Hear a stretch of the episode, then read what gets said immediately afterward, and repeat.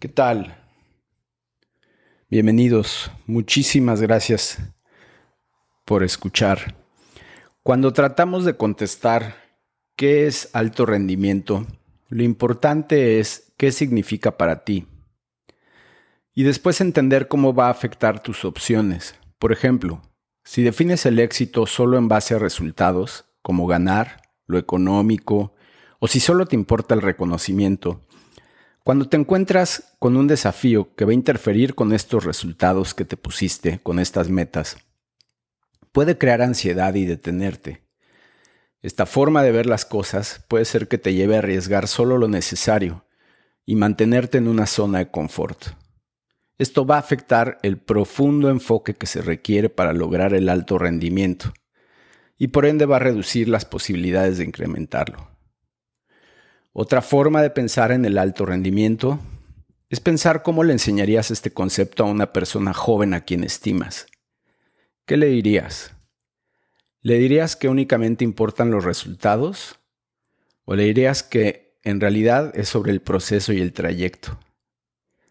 ¿Le dirías que solo importa perder o ganar? ¿O le dirías que en realidad es sobre el esfuerzo o única y exclusivamente sobre los resultados? El objetivo en realidad es vivir en alineación con tu definición y sacar a flote tu auténtico yo, con sus valores y principios, en todo momento, especialmente cuando enfrentas adversidades. Lo que debemos de buscar las personas son formas de incrementar nuestro rendimiento, nuestro potencial y nuestra forma de pensar. Para ello, debemos de hablar sobre las personas y cómo contribuyen para el logro de los resultados. Podemos mejorar el rendimiento modificando la manera en que pensamos. El liderazgo también tiene un efecto en el rendimiento. Varios de ustedes son del tipo de líderes que afectan el rendimiento para bien. También la cultura de la organización a la cual formas parte contribuye, no solo en términos de mejora de procesos e innovación, sino en términos de rendimiento. El rendimiento es un ecosistema.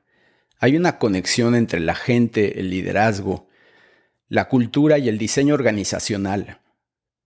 Tratar de mejorar el rendimiento en solo una de estas partes puede ser que funcione, pero solo te va a dar un mínimo de resultados. Una de las formas más claras de ver el rendimiento en acción es en lo deportivo. Esto está basado en gran parte por conceptos de psicología cognitiva y el trabajo de Albert Bandura. Hay una teoría que afirma que el liderazgo en realidad se trata sobre la eficacia. La eficacia es la creencia en ti mismo de que puedes ocasionar que las cosas sucedan. La gente con eficacia tiene la capacidad de alcanzar un objetivo o propósito y producir los resultados deseados. La característica más común entre las personas altamente exitosas es la creencia de que pueden lograr lo que se proponen. Si volvemos al ejemplo deportivo, al ver un atleta en acción, puedes ver el rendimiento en tiempo real, porque es muy transparente, se nota al momento.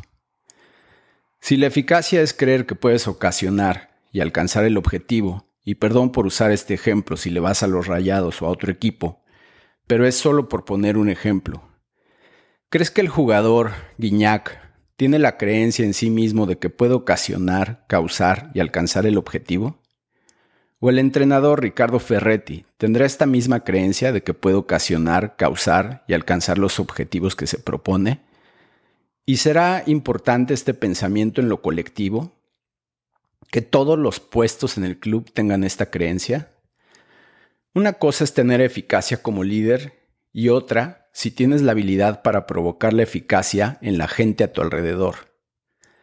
Si quieres ganar la copa o la final o lo que te propongas, todo el equipo tiene que creer lo mismo. Cada quien tiene que hacer su parte. Uno de los retos de los líderes es crear eficacia colectiva una de las maneras de hacer que la eficacia se logre es caer en la cuenta que es esencial, esencial tener una causa, una razón, clara y convincente que impulsa a la gente a moverse hacia adelante. Tienes que ser muy honesto, muy claro y mostrar el rumbo, decir sin temor por qué te conviene a ti y por qué le conviene al grupo hacer lo que les estás pidiendo. El proceso hace una dramática diferencia. ¿Puedes convertir algo complejo en algo lo suficientemente sencillo? Porque de otra forma, solo vas a lograr confundir a la gente. Con todo lo que tenemos que hacer, el trabajo del líder es articular ideas complejas de una forma clara y convincente. Como líder, cada vez que te juntes con tu gente, es de suma importancia que hagas preguntas. Un ejemplo de una pregunta muy buena es, ¿qué cosas sabemos con toda certeza? Bueno, una cosa que sabemos con toda certeza es que el cambio es constante. Y piensas que ese cambio viene con menor o mayor velocidad. Hoy en día este cambio viene con menor o mayor complejidad. Otra cosa que sabemos con toda certeza es que siempre hay resistencia al cambio. Es una tendencia natural. Justo en el momento en que piensas en cambio, aparece tu resistencia. Cuando piensas en mejorar o en mejora continua o en innovación, en realidad estás hablando de cambio. Y el cambio del que realmente estás hablando es sobre un cambio en la manera de pensar. No siempre vamos a poder, poder parar el cambio que viene, pero sí puedes crear mayor adaptabilidad en ti y en la gente a tu alrededor. Este es un aspecto crítico y de suma importancia. Debemos de crear un espacio para que la gente se adapte al cambio. Actuamos de acuerdo a lo que pensamos que es verdad. Y resulta que lo que piensas que es verdad y lo que es verdad pueden ser dos cosas muy diferentes. Muy a menudo nos aferramos en lugar de cuestionar lo que pensamos que sabemos. La premisa inicial que se quiere transmitir es la siguiente. ¿Piensas que dependes de las personas para el rendimiento? ¿Que si la gente como grupo no ejecuta, no se puede hacer lo que se está haciendo actualmente? Que no te quede duda, dependes de las personas. Si ellos no están ejecutando, tú no estás ejecutando. Es así de sencillo. La gente tiene más potencial del que está usando. Si esto es cierto, entonces la pregunta es, ¿qué se interpone? Bueno, pues hay barreras físicas, hay barreras en el medio ambiente, pero lo que más interpone es nuestra manera de pensar. Cuando hablamos de mejora continua, estamos hablando de una manera de pensar, de un mindset. Si no se tiene la forma correcta de pensar, el trabajo puede llegar a ser algo muy difícil e inclusive doloroso. Y si las personas lo ven de esta forma, van a encontrar una manera creativa de sabotear. Esto sucede porque a la gente no nos gusta la incomodidad. En un ecosistema de rendimiento la gente está en el centro. Hay tres cosas que afectan esto. Liderazgo, cultura organizacional, cómo está diseñada tu organización y lo que es más, yo agregaría tu persona. Hay una correlación en todo esto. Sin embargo, pasamos más tiempo en lo que se ve, en la parte visible del iceberg. Así que cuando tratas de empujar algo hacia una nueva dirección, lo empujas desde arriba. En la parte de arriba no se encuentra la resistencia real. La resistencia real se encuentra en la gente, el liderazgo, en la cultura, en tus y sus creencias, para incrementar el resultado en lo que quieras y mandes, se necesita trabajar duro, durísimo.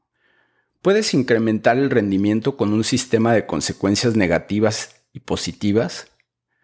Como padre de familia o como maestro, ¿has tratado de modificar el comportamiento de tus hijos o alumnos de esta forma?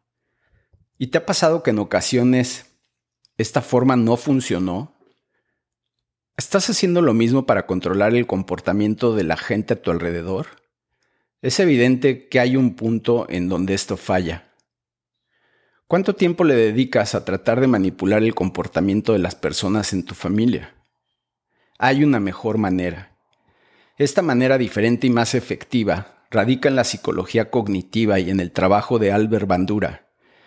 La mejor manera de simplificar esto es con el concepto de agencia humana.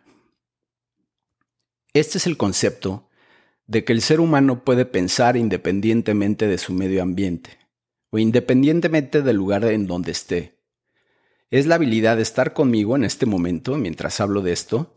Y algunos de, usted, de ustedes están pensando qué van a hacer hoy en la noche, o cuándo me voy a callar y cuándo se va a terminar este audio. Esto es muy, muy importante, porque tú estás controlando la situación independientemente de tu medio ambiente y de lo que está pasando a tu alrededor. Es decir, Ciertas personas me pueden forzar a que yo haga las cosas y esto es mientras están presentes físicamente, solamente cuando están físicamente. Pero en cuanto se van, yo haré lo que se me pegue la regalada gana porque tengo algo que se llama agencia humana.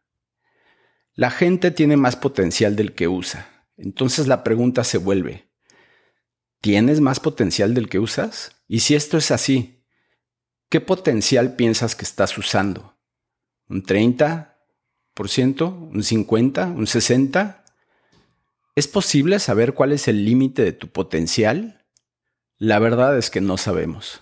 Todo lo que sabemos es que tienes más del que usas. ¿Conoces a alguien que tiene más potencial del que está usando?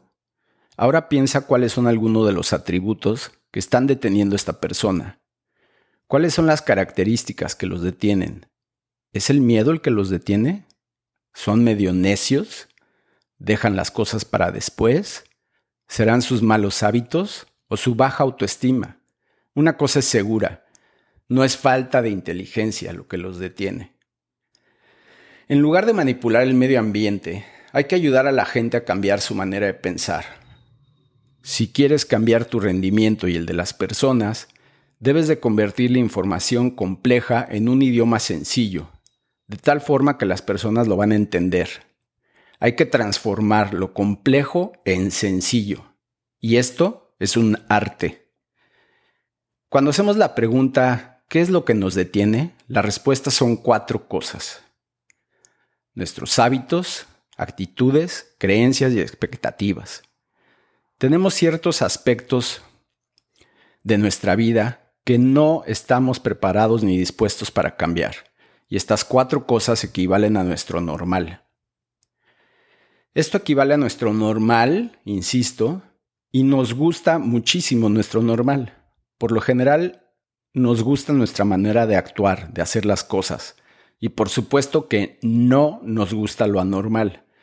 Recuerda que el cambio es constante y la resistencia al cambio también lo es. En estos tiempos, que es la competencia es feroz, ser solamente bueno o muy bueno ya no es suficiente. En estos tiempos se tiene que ser excelente. ¿Cómo se conecta esto con la cultura? La manera más sencilla de explicar esto es que un grupo de personas también tiene un común denominador de hábitos, actitudes, creencias y expectativas, que equivalen a su normal, y ese normal en realidad es tu cultura. Así que si queremos cambiar la cultura, debemos de ir a la causa raíz, a los hábitos, actitudes, creencias y expectativas, y que a su vez están ocasionadas por la manera en que pensamos. La mayoría de la gente, por supuesto que puede cambiar. La gente cambia porque estamos en un constante estado de evolución.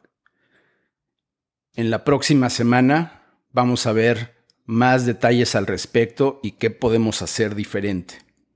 Muchísimas gracias por escuchar y que tengas un excelente día. Hasta luego.